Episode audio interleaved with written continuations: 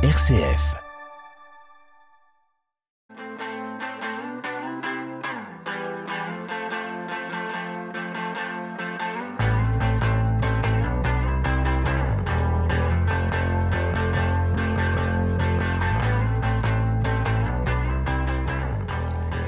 Bonjour La musique dans la peau, saison 2, épisode 1. On est bien évidemment ravis de vous retrouver pour cette nouvelle saison en musique.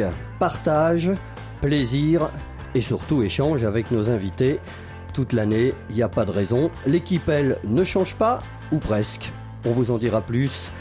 Mais Stanislas, lui, est bien là et continuera à gratifier de ces questions pertinentes qui souvent obligent nos invités à une réflexion sur eux-mêmes, aussi intéressante qu'inattendue.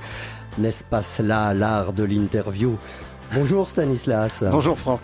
Ça va bien Ça va très bien, merci. Bon, tu as passé un bel été euh, Magnifique. en musique. Magnifique, magnifique. Absolument. Bon, on a pu écouter, euh, peut-être un jour on te changera de place et puis tu seras euh, dans le fauteuil de, de l'invité. Quand je serai grand. Eh ben écoute, on, on- va continuer à suivre ta croissance. Un petit mot également sur notre audience qui continue de s'accroître car nous serons écoutés cette saison dans l'Indre-et-Loire, ce qui nous permet de saluer nos auditeurs de la Touraine et ça c'est une très bonne nouvelle. Alors pour cette première saison, sachant qu'une reine peut en cacher une autre, ce qui me donne l'occasion d'avoir une pensée pour nos amis britanniques, notre reine à nous, qualificatif personnel mais adéquat à la situation, car oui, on peut le dire, notre invitée est bien la reine du piano de la fantaisie. Je m'explique. Reine du piano incontestable et incontestée, due à son éclectisme notoire, de Mozart à Samson, on peut dire qu'elle connaît ses classiques sur le bout des doigts, en accompagnant quelques-uns des plus grands artistes, dont David Barral, que nous aurons tout à l'heure au téléphone, pour parler de Bartok à l'affiche. Le côté fantaisie, lui, est omniprésent.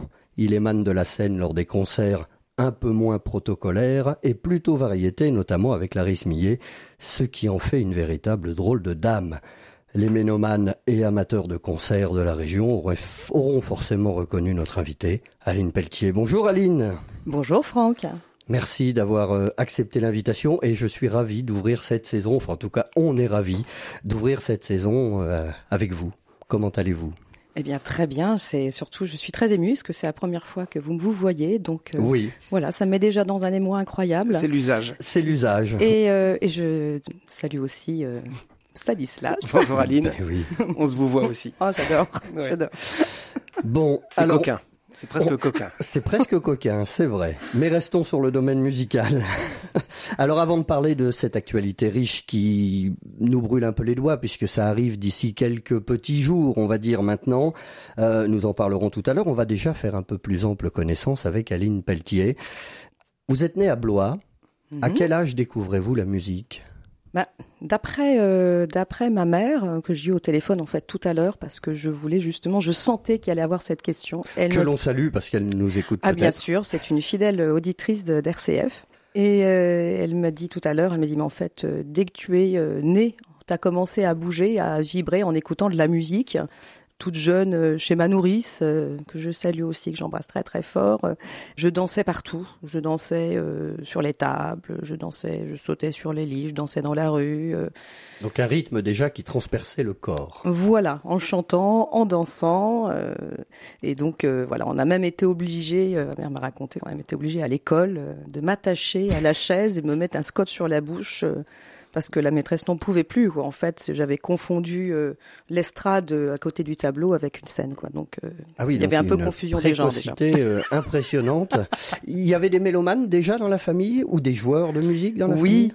Oui, euh, en amateur, mais très bon amateur. Mon, mon grand-père paternel dirigeait euh, une harmonie euh, à Montchanin, dans Saône-et-Loire.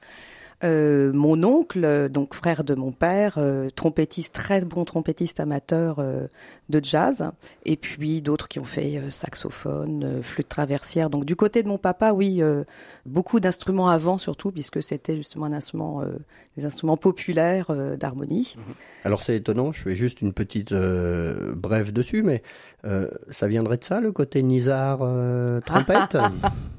Peut-être qu'il y a des gènes, Hein oui, oui, peut-être. Il y a quelque Bon, je- chose en tout cas qui est de l'ordre de la nos- transmission naturelle, on va dire, dans l'ADN, oui. Je précise pour nos auditeurs que Nizar est le fils d'Aline et que c'est un excellent trompettiste. Excellent. Voilà. Euh, à quel âge commencez-vous à jouer? Et est-ce que le piano d'abord a été le premier instrument? Euh, Le premier instrument, oui mais euh, un petit peu tard parce qu'en fait euh, au tout début moi j'ai baigné dans le milieu du sport parce que mon papa était entraîneur de l'athlétisme euh, de la JB à l'époque. Donc je passais tout mon temps sur les stades mais toujours avec mon manche disque après avec mon Walkman voilà à écouter de la musique. Le premier déclic pourquoi le piano? Parce qu'en fait un jour à la télé j'étais mordu des émissions numéro un les émissions de Carpentier mmh. je n'en ratais pas une j'avais pas le droit à la télé la semaine. Mais alors le samedi soir, c'est vrai que mes parents me laissaient regarder cette émission euh, que je, je, je, regardais goulûment. Euh, donc euh, bah, tous les chanteurs y passaient, Claude François, Dalida, des duos extraordinaires qui étaient des fois totalement improvisés. Et quand je revois encore des images maintenant, je les trouve tout à fait géniales. Et puis un jour, je voyais une émission, j'étais encore en maternelle, donc j'ai eu maman là aussi qui m'a dit tout à l'heure, non, non, Aline, tu n'étais pas en, en, primaire, tu étais en maternelle. Euh, je vois arriver une blonde avec des cheveux bouclés qui était présentée par, euh, par euh, Michel Drucker. Et elle s'appelait Véronique Sanson. Elle s'installe au piano. Et c'est le déclic. Et c'est le déclic. Là, c'est le déclic. Et, à ce moment-là, j'ai dit à mes parents, c'est ça que je veux faire. Ah oui. Donc du piano. Bon, bah oui, du piano alors. et puis aujourd'hui, on y ajoute la voix aussi. Et la voix aussi, vous oui. Vous n'êtes plus seulement pianiste, mais chanteuse. Ben oui, parce qu'en fait, au départ, j'ai commencé par faire des, du coup, des études de piano. Euh, D'abord euh, chez un professeur qui s'appelait Monsieur Guillot, qui était l'organiste, euh, le un formidable organiste de, de, la cathédrale de Blois, qui m'a appris beaucoup de choses sur la, la, culture musicale, sur la lecture, sur l'écoute. Euh, il était formidable. Et après, je suis rentrée au conservatoire un petit peu plus tard. Alors ça, on, va, on, va, en parler juste après, parce que j'ai préparé quelques questions sur l'entrée au conservatoire, et puis évidemment les prix qui ont été remportés, les prix quand même, euh, somme toute, assez prestigieux. Mais on en reparle un petit peu plus tard, on fait une petite coupure et on retrouve Stanislas juste après. La musique dans la peau sur RCF. La musique dans la peau avec notre invitée, la pianiste, chanteuse et comédienne Aline Pelletier. Et je vous laisse entre les mains de Stanislas. Moi, je voudrais rebondir sur ce que vous disiez sur Véronique Sanson et vous entendre parler avec euh, vos mots à vous de sa musique, de ce qu'elle fait. Que, pour, pourquoi vous aimez Véronique Sanson? Qu'est-ce qu'elle a de particulier? Qu'est-ce qu'elle fait de particulier dans sa musique? Alors, la première fois que j'ai les premières fois que j'écoutais Véronique Sanson, forcément, euh, vu le jeune âge que j'avais, 4-5 ans, euh, mm. je pense que je ne pouvais pas percevoir le sens très profond qu'il y avait dans ces chansons, ne serait-ce que cette première chanson, Besoin de personne, parce que j'ai l'impression qu'elle a été prémonitoire sur ma vie personnelle aussi. D'accord. Donc je l'ai réécoutée euh, ce matin pour euh, pouvoir euh, choisir. voilà, j'hésitais entre deux chansons et j'ai choisi comme celle-ci et je l'ai réécoutée d'un bout à l'autre, mais j'ai mais c'est extraordinaire quoi. C'est c'est en fait inconsciemment j'ai j'ai exactement vécu comme ça.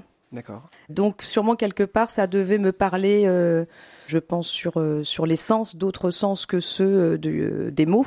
Et puis elle avait ce vibrato extraordinaire. Mhm, J'aimais déjà beaucoup les chanteuses d'opéra, toutes jeunes, mhm. donc très sensibles à des Maria Callas, à des Elisabeth Schwarzkopf, à des, des grandes chanteuses. et je trouvais qu'elle avait un lyrisme formidable. Et puis ce son au piano qui était nouveau pour l'époque, puisque c'est la première fois qu'on avait vraiment une ou un, en tout cas pianiste variété, qui avait vraiment du groove, du swing dans, dans son piano. Une approche américaine. Euh, une approche américaine ouais. avec pourtant des harmonies classiques. Classiques, ouais. puisqu'elle a, elle a fait des brillantes études classiques aussi. Mm. Voilà, donc euh, je pense que tout ça mélangé, après voilà, c'est c'est comme en amour. Pourquoi on aime quelqu'un? Voilà, pourquoi d'un seul coup on tombe amoureux? En fait, ce qui est bien, c'est que ça ne puisse pas forcément s'expliquer. Et de manière plus générale, dans dans la musique, quel est votre euh, comment est-ce que vous découpez euh, votre approche et votre goût entre la partie cérébrale, l'analyse des paroles, par exemple, de la voix, quelque chose de plus organique qui vient du ventre, quelque chose de plus sensible? Com comment est-ce que vous approchez la musique de manière générale aujourd'hui ou depuis votre découverte de la musique? Alors en fait, euh, je, je, choisis, je veux dire, je, je, vais être attirée par une musique. Je pense aussi par ce qui va, se, soit parce qu'elle va être un écho à ce que j'aurais vécu, ce que j'ai vécu, mmh. ou un écho euh, du moment que je suis en train de, de vivre, et aussi par rapport à l'artiste lui-même. Et euh, c'est vrai qu'une Véronique Sanson que j'ai vue beaucoup de fois du coup sur scène, ouais. à chaque fois c'est différent. À chaque fois c'est un renouveau c'est une femme qui est sur l'instant présent. J'aime ces artistes qui vous font vivre un moment que vous avez unique et qui peut-être ne se reproduira jamais. C'est ce qui fait tout, toute la magie de la musique. c'est de se dire ah ben voilà, ce moment-là, il est exceptionnel. Mhm. Et peut-être il se terminera là ce soir, mais au moins je l'ai vécu et je l'ai ressenti vraiment jusque dans mes tripes. Mais ça fonctionne pas avec la musique classique, ça, par Ah, exemple, sur une partition, Ah, sur, si. euh, sur un, une œuvre classique. Oui. euh, justement, qu'est-ce qui fait qu'on adhère ou pas à telle ou telle œuvre classique? Ah. Alors je sais que bon, j'ai deux compositeurs de prédilection qui sont euh, Mozart et Debussy sur un plan pour moi pianistique. Je ne sais pas, il y a une sorte d'évidence. Je veux dire, quand j'écoute euh, ces deux compositeurs, c'est une musique qui, le- qui me paraît familière, comme si je l'avais entendue même avant ma naissance. Je ne sais pas. Il y a quelque chose de l'ordre du d'un contact peut-être avec quelque chose de l'au-delà. Je ne sais pas, une réminiscence. euh, voilà, il y a Brahms aussi. Euh, Brahms, je suis pas forcément une, une- une brillante interprète de Brahms parce que c'est une musique qui euh, qui est encore qui est beaucoup plus sombre que mon caractère, mais euh, mais voilà, qui peut laisser euh, facilement quand même euh, quelques émaux auditifs. Véronique Sanson, vous l'avez rencontrée? Ah, jamais, jamais. Et je sais que je pourrais maintenant par des contacts que j'ai, mais en fait, ben je n'ose pas. bah, C'est bien dommage. Elle serait pas. probablement ravie d'avoir euh, une porte-parole. Alors j'imagine qu'elle en a un peu partout, ouais, mais avoir une ouais. porte-parole comme vous, elle Ah oui. serait ravie en tout cas. Ah ben je- j'en serais ravie aussi. Bon, J'avais une question un peu différente, mais sur, sur le, le, le pouvoir de la musique. Je vous ai déjà entendu dire des choses sur la musique, sur son rôle politique, sur ce que ça pouvait créer entre les gens, la musique, ce que ça pouvait transformer chez les gens. Comment est-ce que, comment est-ce que vous percevez ce- ce- cette capacité que la musique a de transformer les, les relations entre les gens? Ah, Je pense par euh, ce qu'on appelle euh, l'harmonie. Mm. En fait, la base de la musique, c'est l'harmonie. Et euh, c'est comme l'harmonie des êtres. Donc il y a des choses qui vont très bien se passer. Par exemple, j'ai- joué ou accompagné des fois des musiciens, des chanteurs qui étaient vraiment brillants, qui étaient adorables, tout ça. Mais au moment de faire de la musique, bah, ça ne le faisait pas. Alors pourquoi? On, on ne sait pas en fait. Mhm. Là aussi, il y a quelque chose de, de, de, de totalement impénétrable qu'on ne peut pas comprendre. il y, a- Je- il y a une alchimie mystique Oui, qui est Oui, assez oui, tout à fait. oui, oui. Tout à fait. Et puis euh, euh, là, pour la fête de la musique, je l'ai faite euh, avec l'école avec laquelle je travaille, l'Académie euh, Chant Libre, dirigée par Agnès Tocchetti, qui m'a ma plus ancienne amie et avec qui je travaille maintenant. Donc c'est c'est génial. On a 35 ans d'amitié. C'est voilà quelqu'un d'extraordinaire avec qui les réglages n'ont jamais changé depuis qu'on se connaît. Donc, euh, mais quand je dis jamais, c'est jamais. Hein. C'est, euh, on a on, on a exactement les mêmes fous rires, le même euh, franc parler, euh, les mêmes idées aussi qui fusent, c'est-à-dire qu'on est même capable de s'appeler en même temps parce qu'on a eu la même idée alors qu'on est à distance. Synchronicité quand même, quand tu euh, nous tiens, Ouais, c'est fort. Voilà. très fort. Et euh, elle a fait venir un grand violo- violoncelliste, euh, euh, Manfred Stills, euh, qui a maintenant 80 ans passé, brillante carrière avec Rostro, tout ça, qui a joué dans les plus grands orchestres, et qui est venu, euh, voilà, pour le plaisir de partager un moment euh, avec elle, parce qu'elle elle connaît bien ce, ce violoncelliste, qui a été un de ses professeurs.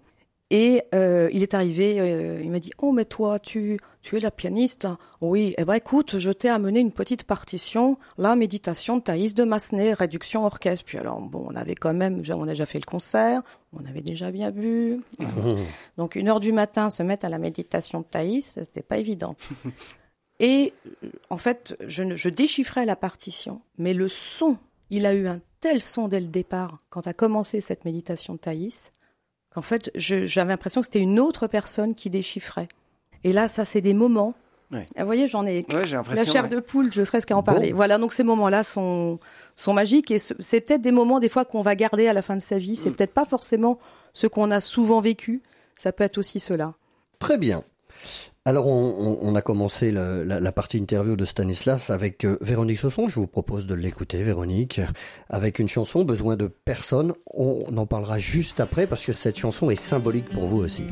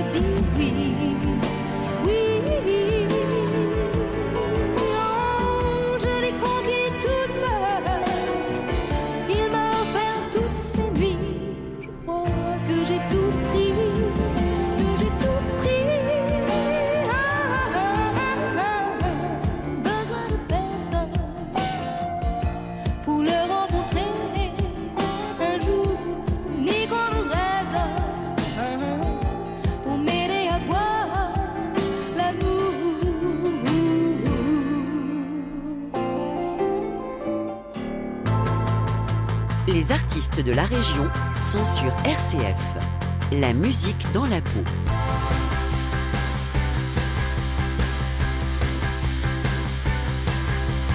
La musique dans la peau avec notre invité Aline Pelletier et cette chanson Besoin de personne, chanson de Véronique Sanson. Qu'est-ce qu'elle évoque pour vous cette chanson? Ah, elle évoque un peu ma vie, mais sauf que j'ai découvert cette chanson avant de vivre ma vie. Et puis besoin de personne, bah, qui veut dire en fait tout l'inverse, c'est-à-dire que quand on écoute euh, vraiment la chanson, euh, c'est qu'en fait, euh, si elle a besoin d'amour et elle va suivre son cœur, donc oui, à un moment, elle va se retrouver toute seule, elle va être blessée, mais elle va se relever et elle va à nouveau tomber amoureuse. Bah, c'est tout le cycle de la vie, en fait. Cette Et chanson donc, est magnifique. Vous vous retrouvez Oui, complètement. paroles. Complètement, parce que je suis une passionnée autant dans mon métier que dans ma vie. Donc, euh, Vous auriez voilà. pu écrire cette chanson finalement. Bah, évidemment, en fait, c'est moi qui l'ai écrite, hein, mais, euh, mais oui, c'est personne. Voilà. Une exclue pour les auditeurs d'RCF. que J'allais dire. Toutes Une les chansons de. Véronique Sanson sont faites de moi. Mais c'est en, en fait effectivement c'est c'est vraiment une chanson de femme en plus. Euh, vous, qu'est-ce qui aurait changé dans votre pratique de la musique et dans votre métier si vous aviez été un homme? Ah, euh, eh Je bien, parlais tout à l'heure de questions pertinentes. Oui, eh bien la, est, hein. voici, la voici. Qu'est-ce qui aurait changé? Peut-être que euh, j'aurais, je me serais peut-être euh, euh, dès le départ affirmé plus. Mhm. Peut-être que je serais restée euh, un peu plus, euh, puisqu'à un moment je j'ai quitté le monde de la musique, euh, j'ai quitté Blois et et, euh, et effectivement, euh, si j'avais été un homme, euh, j'aurais peut-être pas été capitaine, mais euh, mais en tout cas peut-être que j'aurais moins été euh, portée que par mes émotions. Peut-être que les hommes maîtrisent mieux. Je ne sais pas. euh, à vous de me dire, Stanislas, qu'est-ce que vous pensez que si vous étiez une femme, Genre, genre- non, j'en sais rien, je suis pas là pour répondre à des questions, je c'est en bien de poser. retourner la question. J'adore ça. Bon, si, promis, si un jour il passe sur le fauteuil de l'invité, je me garde cette Ah question sous le coude. Je vais revenir un peu à l'époque, à l'époque où vous entrez au conservatoire de Blois. Donc là, Oui. on rembobine un peu le fil, on revoit Mhm. Aline petite. À quel âge vous entrez au conservatoire? Ah bah c'est tard en fait. Euh, Quand je vois mon fils est rentré à 5 ans et demi, moi j'y suis rentrée à 12 ans. hein. donc euh, C'est pas mal quand même. Oui, mais alors il a fallu euh, je rattrape euh, rapidement toutes les années pour pouvoir sortir euh, avec le avec un prix du conservatoire parce que en piano pour les concours, il faut quand même avoir plutôt moins de 20 ans, moins de 18 Ouais. ans. Donc il a fallu euh, sacrément euh, accélérer les choses.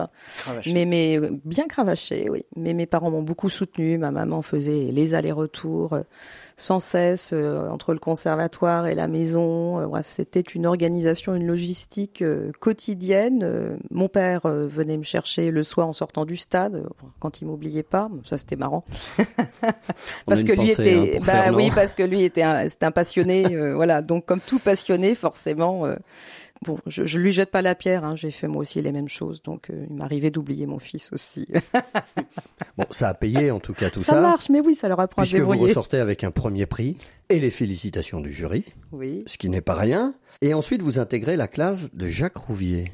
Oui alors euh, sur Paris qui est un grand pianiste, Très hein, grand euh, qui a été pianiste. professeur à l'université et puis qui était Professeur- professeur au CNSM de euh, Paris. Voilà. voilà avec qui j'ai euh, j'ai énormément appris et puis je travaillais aussi l'été avec dans un stage qui était dirigé par Yves Rigitlis donc j'ai eu la chance de bien connaître pendant plus de trois ans. Euh, chaque été, euh, je, je travaillais avec Daniel Weyemberg. Et c'est là que j'ai fait la connaissance de mon amie Agnès Stocchetti. Donc on a vécu des moments avec des musiciens incroyables. Donc à cette époque-là, du coup, j'étais euh, toute vouée à la musique classique parce que je, je ne vibrais à ce moment-là plus qu'à travers euh, ces études-là qui demandent euh, beaucoup de temps, beaucoup de répétitions. Vous êtes installé sur Paris du coup? Je non, je n'étais pas installée sur Paris. Je passais, euh, soit j'étais chez Agnès, soit c'était elle aussi qui venait parce qu'on a rapidement fait de la musique ensemble. Elle faisait du violoncelle, elle commençait le chant lyrique à ce moment-là. Donc voilà, d'où euh, mes premières passions pour les chanteuses lyriques et les, les chanteuses tout court. Je trouve extraordinaire. Moi, j'aurais eff- effectivement peut-être rêvé d'être chanteuse quand j'étais petite. Je voulais être chanteuse, mais je me suis le piano m'a procuré tout de suite beaucoup de plaisir aussi. Donc, et puis pour moi, la musique, c'est surtout des rencontres. En fait, c'est pas de rester euh, dans son coin en train de travailler son piano ou, euh, ou travailler sa voix et puis euh, ne- n'essayer que de briguer euh, certains, certains concours. Voilà, j'ai rapidement eu envie de faire la musique de chambre, euh, envie de partager euh, des moments euh, avec euh, avec des chanteurs et chanteuses. Donc il y avait Pierre Bord qui était euh, un formidable chanteur qui dirigeait la chorale Antoine Boessé à Blois, qui euh, avec qui je faisais un duo. Et ensuite, il y a eu Agnès. Et puis voilà, tout s'est déroulé au fur et à mesure avec plein de chanteurs sur, sur mon parcours et des chanteuses. Et tous talentueux. C'est ça, la chance que j'ai, c'est que vraiment, ils sont tous bourrés de talent et c'est formidable. Mais beaucoup vous l'êtes aussi. Il faut qu'on vous le dise si vous ne- n'y croyez pas. Vous recevez un deuxième premier prix, encore un premier prix là cette fois-ci. C'est le prix du concours national Marguerite Canon, Mhm. Qui était une grande pianiste et qui est la fondatrice d'ailleurs du concours international. Je Ah non, crois. hein. c'est c'est pas Marguerite Long. Marguerite Canon, c'est une prof, c'était une grande professeure euh, de piano euh, sur Paris, Ouais. qui avait une très grande école. Mais c'est- Ouais, c'est Marguerite Long, là, euh, ça serait autre chose. Non, non, Marguerite Canon, je dis. hein. Car- Canon, oui, Canon, oui, oui. C'est bien elle qui a créé le, le concours international. Non, non, non, non, c'est non. pas la fondatrice du Non, non, concours. en c'est tout pas cas, le elle en est membre d'honneur. Mais elle en est membre d'honneur, tout à C'est fait. ça, hein, elle est tout membre d'honneur. Et vous recevez un deuxième prix de musique hongroise? Oui, alors, alors déjà le prix Marguerite euh, Canon à Paris, c'est arrivé. Je passais le concours, je ne pensais pas du tout aller à la finale. C'était au moment de mon bac. Alors euh, c'était, je me dis oh bah allez, ma prof me dit allez fais ça et puis on va bien voir. Bon euh, et puis en fin de compte sélectionné pour la finale. Et le jour des résultats du bac, je passe la finale le matin. Résultat après-midi, je gagne le concours. Le soir, le bac. Je peux dire que ça, ça a valu une sacrée teuf. Hein. S'en souvient quoi. Et- mais je suis arrivée très en retard. Ils avaient déjà, ils étaient déjà depuis trois heures à l'apéro que moi. Je... Ah oui.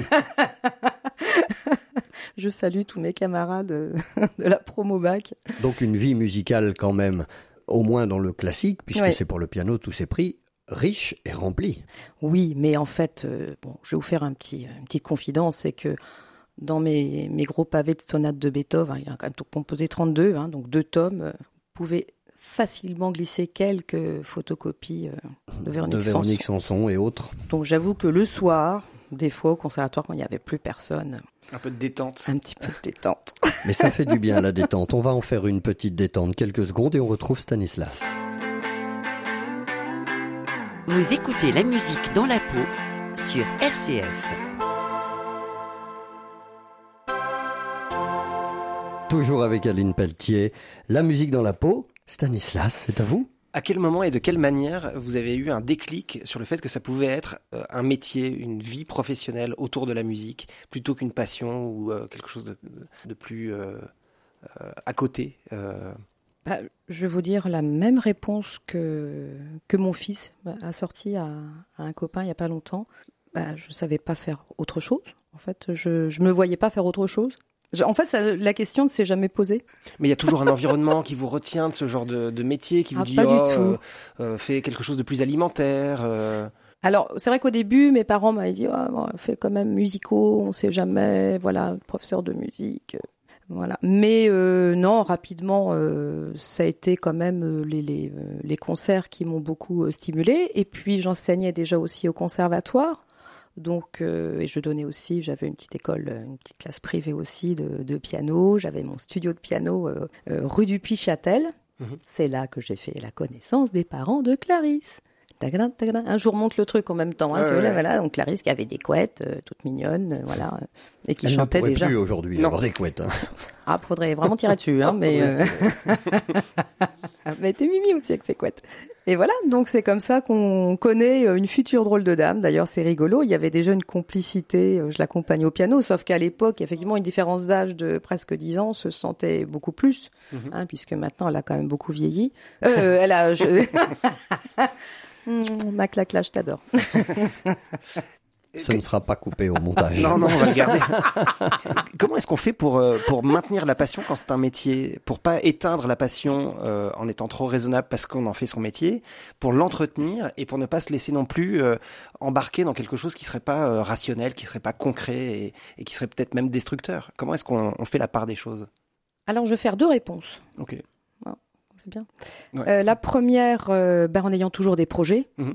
Et en fait, euh, c'est vrai que c'est formidable. J'ai toujours plein de plein de choses. voilà, on a des projets qui vont. Là, j'en suis à 2024, bientôt 2025, parce que un spectacle, un projet, c'est un an de préparation. Voire deux ans, par exemple, avec euh, mon amie Geneviève Emonet, euh, avec qui j'ai fait un concert euh, ce week-end euh, dans une très très belle abbaye à Cormery avec Esther Pereira. Geneviève euh, a plein de talents et entre autres celui d'écrire des spectacles, d'où elle fait des adaptations pour enfants d'opéra. Donc on a fait la flûte enchantée, elle est venue, mais, mais vraiment, me, j'allais dire, entre guillemets, me pécho à la sortie d'un concert. Je m'en rappelle, elle était avec son vélo, là, elle s'est posée. Toujours. Bien, toujours. Toujours son vélo. Voilà. Et euh, Geneviève me dit, euh, bah écoute, j'aimerais bien faire euh, un spectacle avec toi, voilà, mais c'est dans, euh, c'est dans un an et demi. Je dis, waouh. Alors à l'époque, je dis un an et demi, donc on était en 2014, je crois, quelque chose comme ça.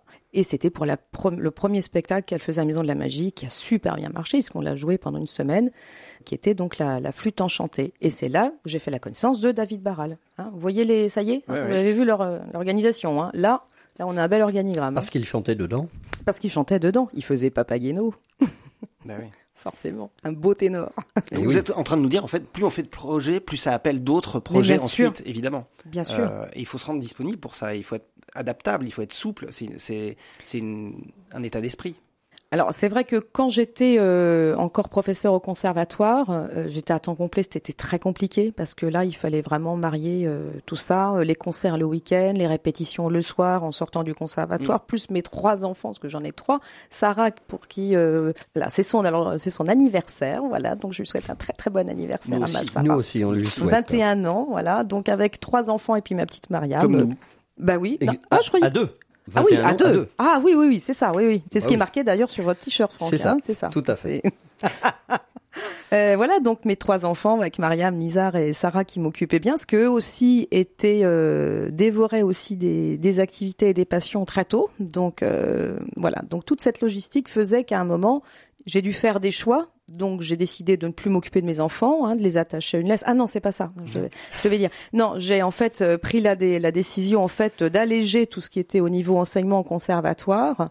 Voilà, donc j'ai laissé euh, ma place euh, à de formidables collègues et ça m'a permis effectivement de, de prendre ce risque. Voilà, de me lancer à ne faire que des concerts et que des grands projets. Et puis, bah, en fin de compte, ça marche plutôt bien. Et on ne regrette pas parce que c'est un réel plaisir à chaque fois, quel que soit l'endroit et, et la personne avec qui vous chantez ou la personne que vous accompagnez. Des grands noms, on l'a dit, hein, Agnès euh, Stocchetti, Geneviève Monet, mais avec Clarisse, c'est tout aussi euh, un régal de vous écouter. On va écouter une petite chanson qui est sympa, que vous avez choisie vous-même. Alors c'est une chanson qui date un peu. Hein, Ah oui. euh, euh, on, on a dit 1924, 1924, hein, c'est ça. Ça s'appelle Les Mandarines. On écoute et puis juste après, on parlera de Bartok avec David Barral que nous aurons au téléphone. Les Mandarines sur RCF.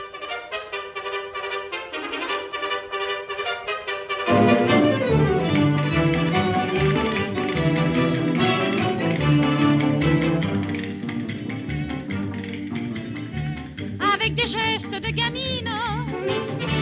Elle vendait des mandarines. Et dans les rues de Pénozère, de Savoie-Claire, vous les sa corbeille. On choisissait et à l'oreille, elle vous glissait. Prenez mes mandarines, elles vous plairont beaucoup car elles ont la peau fine et de jolis pépins pour vous. Prenez mes mandarines et dites-moi où vous perchez. À moins que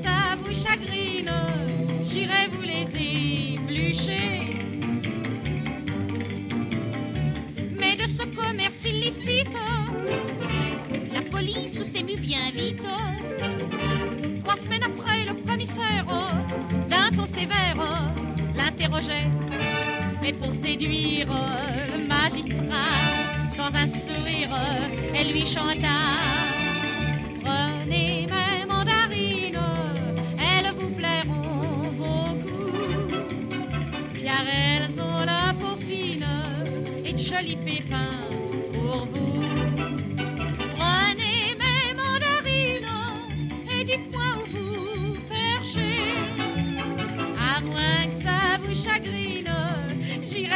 les éplucher. Harpée de trottin, midinette, ne l'écoutez pas, restez honnête. Si votre patron vous désire, il faut lui dire au bercail. Je veux bien que tu prennes, c'est un détail, toutes mes peines et mon travail. Mais pas mes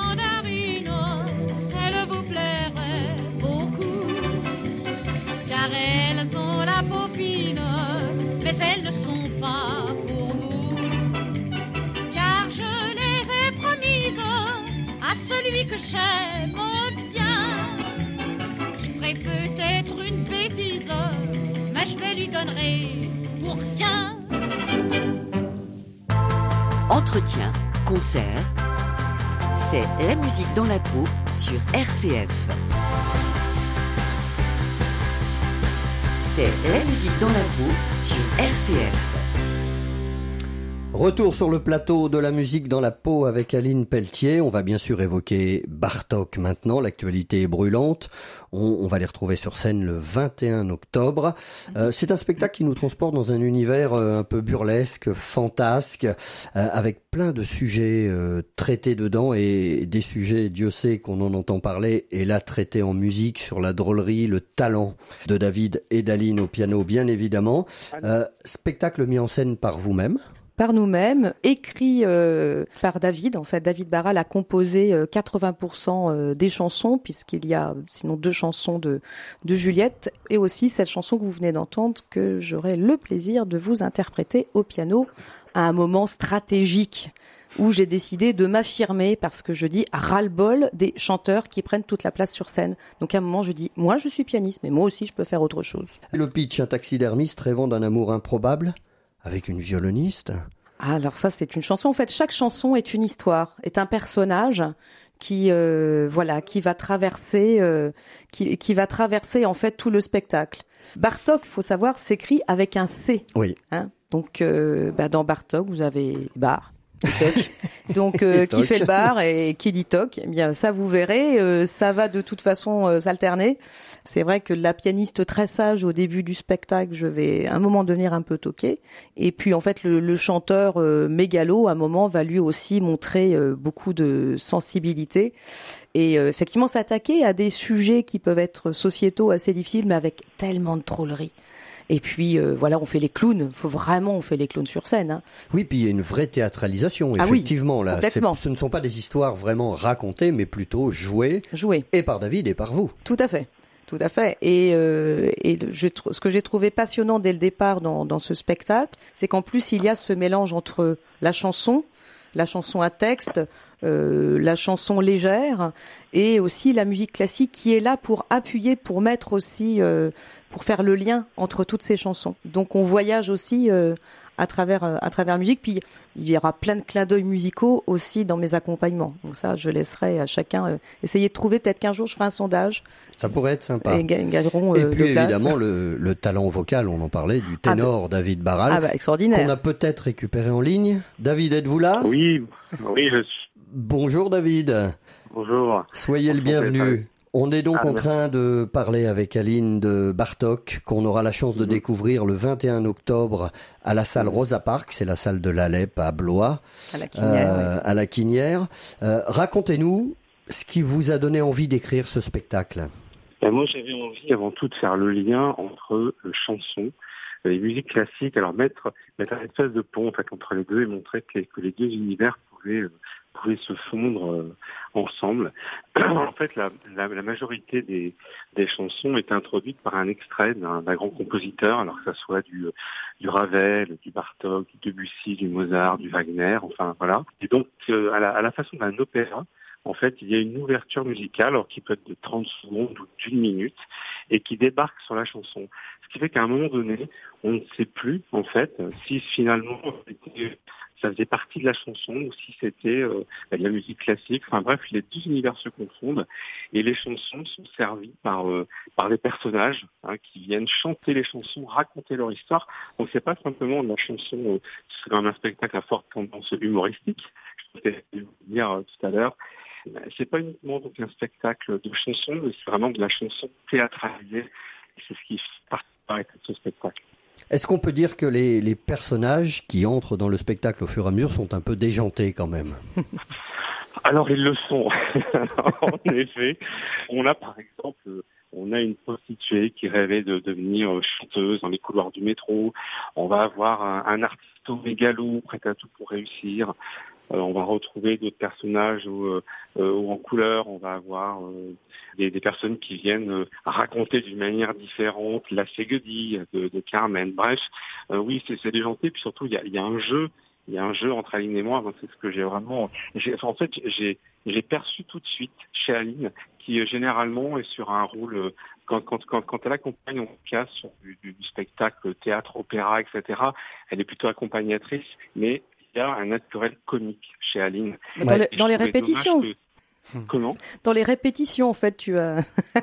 pas que. pas que. Pas que. Exactement, sur la répétition, j'ai détecté qu'il y avait naturel comique et que eh ben, fallait exploiter quoi parce que elle, elle, elle, elle, fait rire Aline elle est drôle donc euh, je trouvais dommage qu'on qu'on voilà qu'on ne le voit pas assez et donc voilà c'est qu'au fur et à mesure on a on a accentué ce, ce naturel comique avec Kalina et du coup on joue ensemble et, et on s'amuse follement en scène. Bon, ça, oui, on s'amuse follement. Oui. Les, les, répétitions sont extraordinaires. Hein. C'est, euh, il va y avoir quelques moments d'anthologie. On, on, a prévu certains petits, petits rushs de certaines répètes. Et euh, là, on a dû tourner, par exemple, un, une sorte de teaser maison, mais sans montrer vraiment le contenu musical. C'est pour la, la quinière. Et donc, au départ, euh, donc c'est Sarah qui nous, nous filmait. Et en fait, je me suis écroulée lamentablement sur la chaise qui, qui a craqué. Bref, et puis c'est des scènes de fou rire. Bah, vous verrez de toute façon ce, ce mini teaser fait maison. Mais euh, c'est vrai qu'on on a toujours cette ambiance festive. Puis euh, le, on a tellement d'idées, donc en fait après c'est difficile de faire le tri dans tout ça. Ah donc là, on est en train de, en de figer mais on aurait envie de tout garder en fin de compte. Mais là, le spectacle, ça serait comme la cage aux folles, ça durerait trois heures. Quoi. C'est peut-être qu'un jour Bartok durera trois heures si Pourquoi on garde pas. tout. Pourquoi pas Alors on, on le disait, c'est un spectacle avec des personnages assez déjantés quand même, que ce soit l'artiste chanteur ou l'artiste pianiste. Mais alors vous traitez quand même de sujets euh, importants, surtout à notre époque, oui. l'homophobie, la peine de mort, qui sont oui. des sujets euh, sur lesquels on ne plaisante pas en temps normal. Et sur le libéralisme oui. exacerbé aussi. Alors ça, on peut en plaisanter. Et j'ai oublié sur la Shoah aussi. Oui. Et là, c'est pareil, ça fait partie ouais. des sujets dont on essaye de pas trop toucher, en tout cas du bout des doigts. Alors en tout cas, quand on là sur ces morceaux-là, quand on les touche peine de mort ou Shoah, on l'amène avec un peu plus de, de poésie, avec un regard, euh, un regard qui est autre, par exemple sur le sur l'histoire de la Shoah. Enfin, je ne veux pas dévoiler l'histoire, mais c'est à travers le regard d'un enfant, en fait. Et donc, ça fait partie de ces moments du spectacle parce que il y a effectivement un côté déjanté, humoristique, etc. Mais tout d'un coup, on peut basculer très vite vers des moments de poésie, euh, et puis des moments de colère aussi. Et c'est vrai que c'est un spectacle qui fait passer le spectateur par toute une palette d'émotions. On vient pour rire essentiellement, mais on vient aussi pour être ému et repartir avec un sac à dos chargé d'émotions. En tout cas, c'est l'objectif et j'espère que c'est ce qui sera provoqué chez le, chez le spectateur, c'est lui faire vivre comme des montagnes russes, plein d'émotions. Et, et spectacle, je pense, quand les gens vont ressortir, qui va donner aussi à réfléchir. Parce que les sujets oui. importants, même s'ils sont traités avec humour, donnent quand même matière à réflexion. Et peut-être en apprendront d'ailleurs-ils sur euh, tel et tel sujet. Enfin, sur un message de tolérance. On verra ça, mais en tout cas, la tolérance et la bienveillance sont de mise. Mais comme dans chaque ouais. spectacle d'Aline. et puis, vous savez, l'humour, en fait, c'est quand même une arme assez fantastique pour faire passer des messages, pour se moquer euh, de choses, pour faire réfléchir. Enfin voilà, l'humour, c'est c'est un bel outil, c'est un bel outil euh, au service des artistes. Tout à fait. Je laisse Stanislas vous reposer une question. Oui, moi ce que je trouve très impressionnant dans, dans ce projet, c'est euh, à quel point il est ambitieux. C'est-à-dire qu'à l'heure où pas mal de spectacles, de divertissements sont calibrés pour plaire à un public, euh, en lui redonnant quelque chose qu'il connaît peut-être déjà ou en allant sur des terrains assez faciles, là il y a une vraie exigence sur le fond et sur la forme, le choix des mélodies, le choix des textes, euh, la manière dont vous l'interprétez, le titre, même euh, l'affiche, tout ce qu'on a pu en voir. Il y a une vraie prise de risque. Est-ce que vous pouvez nous parler de ça, de cette prise de risque, de ce ce que, ce que ça, ça représente pour vous, ce, ce spectacle?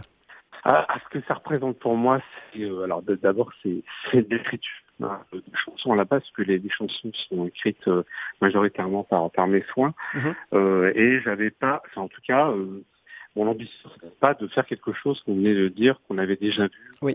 Alors peut-être qu'il y aura des choses qu'on a déjà vues ou entendues, en tout cas ça fera peut-être référence parce que c'est vrai que on est quand même malgré tout dans le dans, dans l'exigence de texte, dans la droite ligne de d'artisans de la chanson. Euh, Je dirais voilà, on a Juliette, Bernard Joyer, etc. Ce sont des choses qui ont énormément influencé euh, mon écriture. Mhm. Donc c'est c'est l'envie, en tout cas, moi j'avais envie de porter des textes qui me parlent.